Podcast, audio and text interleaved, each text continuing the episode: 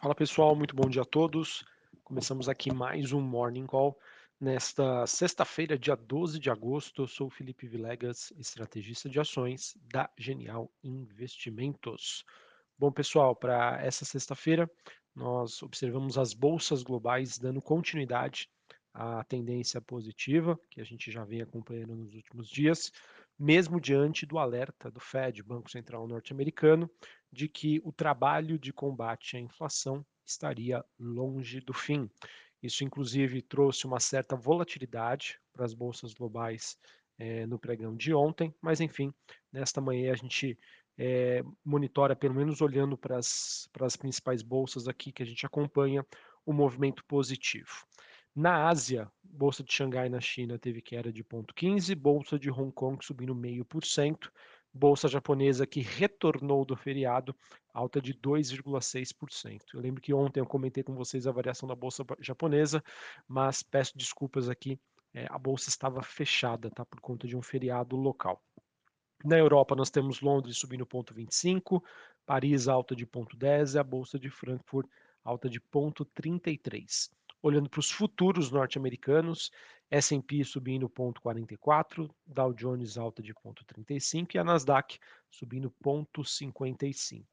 O VIX, que é aquele índice do medo, queda de 0,20 na região dos 20 pontos, patamar bastante tranquilo, tá? Mostrando que realmente o investidor, é, a princípio, né, não, não está temendo aí um investimento, em ativos de maior agressividade, de maior volatilidade, mas o mesmo a gente não pode dizer, por exemplo, para o Bitcoin. Bitcoin neste momento caindo 2,5%, 23.865 dólares.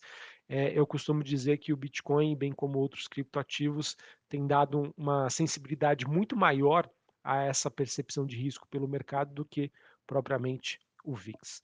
Taxa de juros de 10 anos nos Estados Unidos caindo 0,83 a 2,86 e o dólar index DXY, ou seja, o dólar contra uma cesta de moedas, tem um dia positivo, alta de 0,37 a 105,50 pontos.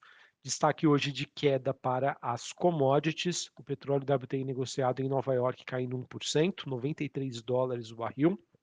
Mesmo assim, o petróleo que rumo aí para sua melhor semana em termos de ganhos aí nos últimos tempos. Cobre recuando 0,80, níquel caindo 0,75 e o minério de ferro também teve um dia negativo na China. Bom, pessoal, olhando aqui para as principais notícias, tá? Eu acho e principais eventos no mercado. Diante dos últimos acontecimentos, né? Esse o que justifica esse movimento de recuperação das bolsas globais foi com os investidores reduzindo as suas apostas nos aumentos de juros nos Estados Unidos. E isso aconteceu depois da divulgação dos dados de inflação ao varejo, ao consumidor, na quarta-feira nos Estados Unidos, o famoso CPI. E ontem, quinta-feira, a gente também teve o PPI, que são os preços ao produtor, preços no atacado, é, vindo melhores do que o esperado. Tá? Ou seja, a combinação desses dois dados juntos é, acabaram trazendo esse sinal de alívio para o investidor, pelo menos a curto prazo. Tá? Mas é importante dizer e reforço, o Banco Central norte-americano, através dos membros do Fed, vem sinalizando que é, não temos ainda um, uma, um cenário de fácil resolução. É, muito do que contribuiu para essa queda de inflação é derivado da queda dos preços de energia e dos alimentos, e obviamente que são itens muito sensíveis. Tá? Então, é, se porventura a gente começar a ver é, uma valorização desses ativos, acredito que isso possa trazer esse viés mais negativo para o mercado, que é mais ou menos o que a gente começa, o que a gente vê de movimentações para essa sexta-feira commodities caindo, tirando pressão inflacionária, bolsa subindo.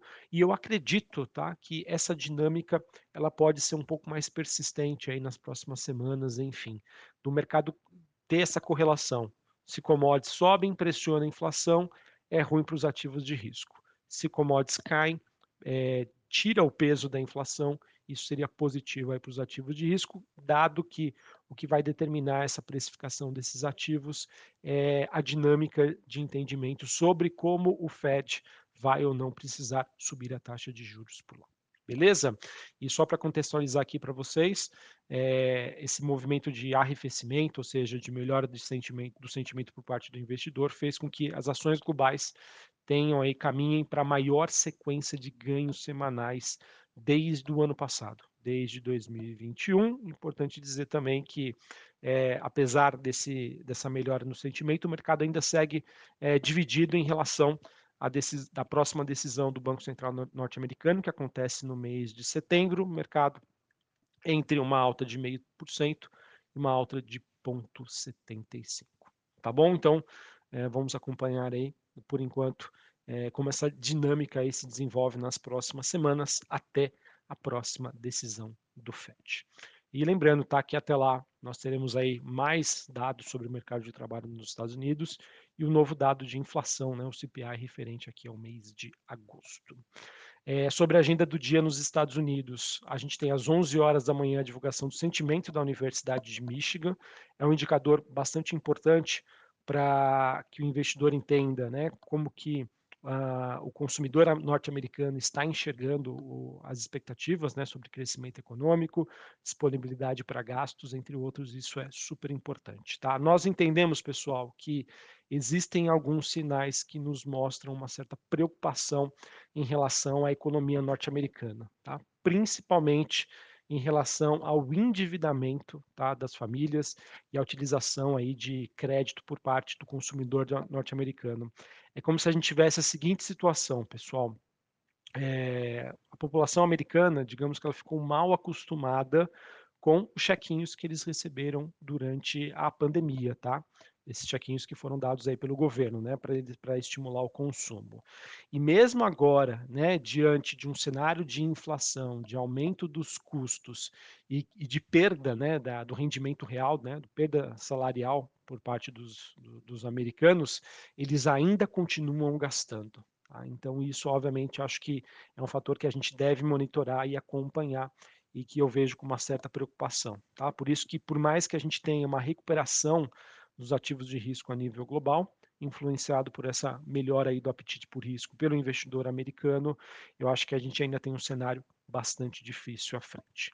Falando um pouquinho sobre China, a gente infelizmente ainda não tem sinais consistentes aí de uma recuperação econômica por lá, dado uma avaliação aí dos indicadores de alta frequência que mostram ainda o mercado imobiliário é, bastante ruim e que isso é, na minha opinião, justifica também esse, essa queda que a gente monitora dos preços dos metais industriais e também do minério de ferro.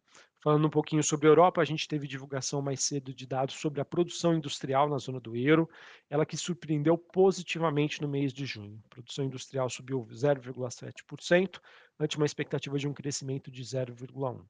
Falando em específico do Reino Unido, a gente teve uma queda de 0,9% da, da produção industrial na comparação junho contra maio, mas é, foi uma queda menos intensa do que o esperado.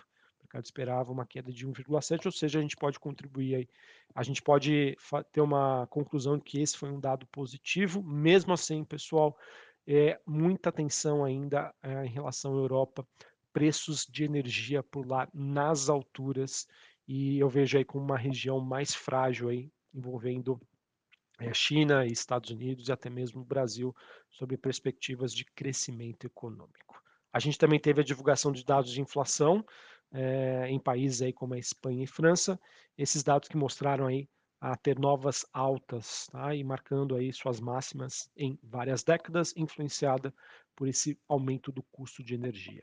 Beleza? Então, pessoal, olhando para o noticiário internacional, acredito que esses sejam ah, os principais destaques que nós temos para essa sexta-feira. Falando aqui sobre o Brasil, a gente tem um noticiário relativamente tranquilo. Temporada de balanço segue a todo vapor.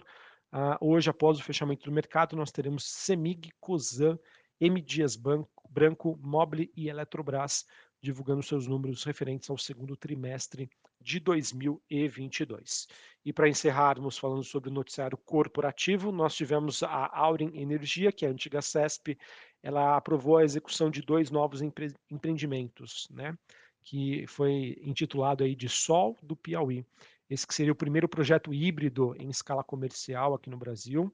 E também ela anunciou aí o novo o empreendimento Usina Solar Jaíba 5, né? Que no caso esses dois investimentos é, espera aí no caso que ela tem um gasto de 2,26 bilhões de reais nessas duas usinas. Tivemos também a Bemob, que é uma empresa que trabalha com, com dados né, relacionados à, à, telefonia, jogos, entre outros, e ela anunciou que está entrando no setor de energia, né, um mercado com um volume aí transacionado três vezes maior do que a empresa hoje atua.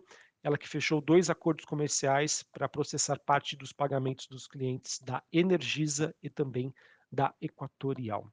Uh, e por fim, a gente teve a Raíza, né, ela que teria aprovado ontem, quinta-feira, um programa de recompra das suas ações, até 100 milhões de ações preferenciais, que corresponde a 0,97% do total de papéis e 8,29% das ações que se encontram em circulação, ou seja, free float. O prazo é de 18 meses, encerrando aí no próximo dia 12 de fevereiro de 2024. Lembrando que sempre que uma empresa anuncia esse programa de recompra, é porque, de certa maneira, ela enxerga o preço das suas ações como atrativos, tá certo? Bom, pessoal, então era isso que eu tinha para trazer para vocês. É, vamos seguir no, monitorando aí o noticiário internacional, noticiário local. É aquilo, pessoal. Hoje tudo certo, mas nada resolvido. Acho que essa é a principal definição que nós temos diante da, da reação que a gente observa nos, nas últimas semanas pelo, pelo mercado, mas os desafios ainda de crescimento econômico inflação, na minha opinião, ainda persistem. Um abraço, uma ótima sexta-feira para vocês, bom final de semana e até mais. Valeu!